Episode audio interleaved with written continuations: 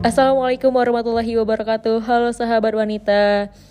Balik lagi di Cerita Wanita by Iwapi. Sebelum memulai episode demi episode podcast yang menarik Dan emang pasti akan menarik Aku mau ngasih bocoran dulu nih. Podcast ini akan kita kemas dengan obrolan yang sangat santai Dan kita juga akan ngebahasin tentang UMKM Tentang tentang kisah wanita inspiratif Dan masih banyak lagi episode yang akan kita buat Dan memang akan kita kemas dengan semenarik mungkin. Jadi sahabat wanita, tungguin aja ya.